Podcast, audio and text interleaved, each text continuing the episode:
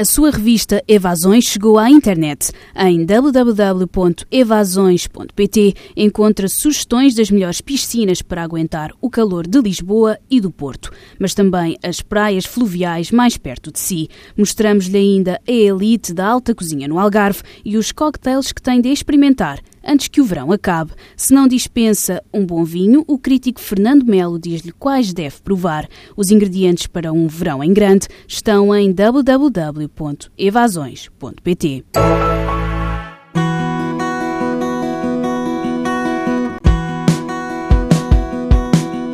José Capella, criador do movimento Guimarães Corre-Corre, é o convidado desta semana.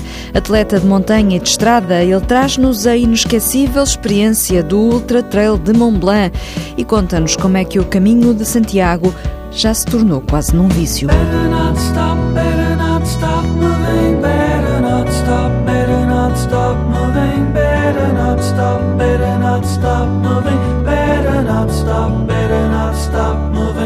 Acaba de chegar de Santiago de Compostela e desta vez o caminho foi feito com o atleta olímpico Ricardo Ribas. José Capela tinha-lhe prometido que o acompanhava se ele conseguisse os mínimos para o Rio 2016. A promessa era para cumprir. Pela sexta vez em cinco anos, o contabilista de 54 anos e corredor nas horas vagas meteu-se à estrada. Desta vez aliou o desafio físico ao desafio social, já que ele e Ribas pediram um euro por quilómetro para entregar a três associações de Guimarães. Metemos agora os pés ao caminho e à conversa. O que é que fascina José Capela? O que me atrai no caminho de Santiago é o misticismo que envolve o trajeto e eh, a serenidade com que a gente consegue correr e muitas vezes caminhar o que inspira para algumas reflexões. Ou seja, parece que mais do que o desafio físico propriamente dito, é o próprio misticismo daquele trajeto? Sim, aliar o desafio físico ao desafio espiritual. Acho Religioso é um... ou espiritual? Uh, ou as duas coisas? Neste caso, eu acho que se pode fazer o caminho de Santiago por várias motivações. Pode haver a motivação espiritual, a motivação cultural e a motivação desportiva. Juntas um bocadinho eu junto de cada. um bocadinho de cada e daí que eu gosto de fazer os caminhos de Santiago. Em quantos dias é que costumas fazer? Já saí de Guimarães, em que cheguei a Santiago em três dias. Está a quantos quilómetros por dia? Em média eu consigo fazer mais ou menos 60 quilómetros por dia. E entre corrida e caminhada, é isso? Corrida e caminhada, vamos gerindo. Umas vezes, quando o piso não é tão eh, propício a correr, caminhamos. Com a mochila pesada às costas, eh, como é que se Normalmente, eu também sou um defensor que acho que devemos fazer os caminhos de Santiago em autonomia e sem qualquer espécie de apoio. Devemos levar os nossos haveres todos. Não levo o saco de cama, tento ser criativo, em vez de levar um saco de cama, levo um fato daqueles dos pintores da construção civil e quando à noite enfim dentro dele. Porque no fundo. Mas é mais prático quem vai peregrinar deve levar o essencial. E eu tento, quando vou fazer os caminhos de Santiago, levar o essencial. Hoje em dia já me congratulo por inúmeras pessoas que fazem os caminhos de Santiago a correr e em Santiago já estar preparado para entregar à pessoa que chega e que só quer fazer no âmbito desportivo um documento que ateste que ele chegou lá e foi lá por um desafio desportivo. Uhum. Ou seja, tu fazendo os caminhos de Santiago desde 2011, há cinco anos, tens notado evolução no terreno? O que é que eu quero perguntar com isto? Há mais pessoas a fazer? Muitas pessoas a fazer. E também há muito mais pessoas a fazer a correr. Isto também provavelmente tem a ver com o crescimento do trail running em Portugal, em que as pessoas começaram a fazer eh, mais distâncias, distâncias maiores, e têm uma certa facilidade em fazer 60 km por dia. É uma moda o Caminho de Santiago? Gostava que não fosse, mas também já senti que é um bocadinho uma moda. Mas é como a corrida, que também está um bocadinho na moda e também me congratulo cada vez mais gente a correr. Portanto, no caminho de Santiago não foge à regra. Para além de tudo isto, criaste também um grupo de corrida chamado Guimarães Corre-Corre, que se junta já há quase dois anos, não é? Foi criado em dezembro de 2014. A primeira vez que se juntaram eram 12 pessoas. 12 pessoas. Quantas estão agora? Quantas é que normalmente por semana que aparecem para treinar convosco? Neste momento nós estamos com uma média de cerca de 200 pessoas.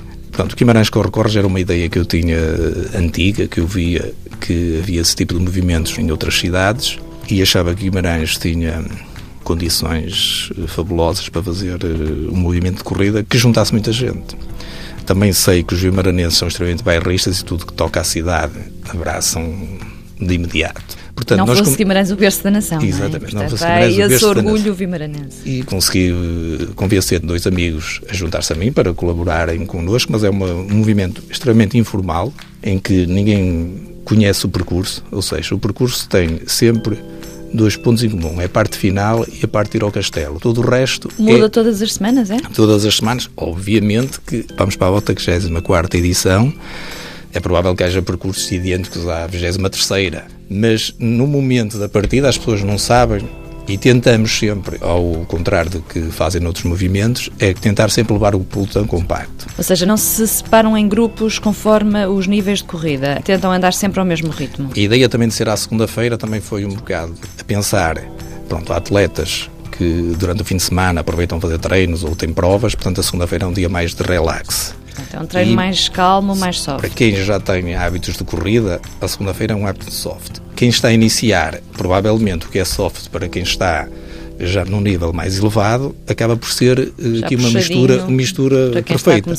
E depois também escolhemos o percurso de forma que em algumas praças a gente faz tipo um reagrupamento, em que faz ali um compasso de espera, dás uma volta na praça, portanto, e os trás acabam por colar. Mas vocês também vão falando da própria história da cidade enquanto fazem uh, os treinos? Sim, vamos sempre, por exemplo, eu posso dizer, vamos passar aqui na Viela da Ronchela. Ninguém sabe o que é a Viela da Ronchela. Toda a gente acha que aquilo é a Viela dos Caquinhos. Há sempre curiosidades um, umas curiosidades da, e há sempre, vamos a vielas, ruelas, que normalmente são um bocado esquecidas, porque as pessoas Hoje andam de carro nas cidades e Guimarães é uma cidade que o centro histórico não, não se anda de carro. E as vielas nem carros conseguem passar. Portanto, se não fosse o Guimarães com o recorte, muitas das pessoas nem passavam em determinadas ruas. É engraçado ver pessoas dizerem já não passava aqui há não sei quantos anos. E quando eu era jovem vinha para aqui namorar, por exemplo. Locais e recantos da cidade que as pessoas acabam por no não dia passar. No dia a dia passam despercebidos. E as idades? Tem gente de todas as idades a treinar com É extremamente eclético. Vai desde pais que vão com os filhos adolescentes e também temos pessoas de 60, é como o Tintin, dos 7 aos 77. É dos 7 aos 77. E também me congratulo de ter uma participação feminina muito elevada. E quem quiser, basta aparecer. Basta aparecer. Ponto também, encontro, também, depois, a que horas é que és? Segundos? Às 21 horas na Plataforma das Artes. José Capela, tu és um homem conhecido quer do trail, quer da estrada, fazes provas uh, tanto na montanha como provas de estrada. Recentemente estiveste a fazer eh, o UTMB, o Ultra Trail do Monte Branco. Como é que foi essa experiência? O Trail do Monte Branco, para quem não conhece, é um bocadinho a meca do trail mundial, quase. É um desejo de muitos atletas um dia chegarem lá. Que tal é que foi essa experiência? Foi uma experiência inesquecível. Eu, desde que comecei a fazer trail e tive conhecimento da prova do Mont Blanc, disse para mim um dia eu acho que vou ter de ir a esta prova, não sei quando, mas vou. E, portanto, comecei há dois anos esta parte a tentar ir ao Mont Blanc. Como sabes, aquilo tem de se ter uns pré-requisitos, tem de se fazer umas provas qualificativas e mesmo depois de ter essas provas qualificativas está sujeito a um sorteio. Portanto, no primeiro ano eu não fui bafejado pela sorte e no segundo ano tive a felicidade de ser bafejado pela sorte. É uma experiência fantástica porque nós chegamos a Chamonix e respira-se trail, sente-se um ambiente com pessoas de diversos países, de culturas diferentes, mas sentes ali uma união que tu convives com o atleta da elite e com o atleta de pelotão. E depois, os 170 km são numa zona extremamente bonita em que vemos coisas que provavelmente de outra forma não conseguíamos ter este contacto com a natureza. E acho que é uma prova que quem gosta de trail deve pelo menos tentar fazer uma vez na vida pelo menos uma vez na vida. Once in a lifetime, Talking Heads. Boa semana, boas corridas.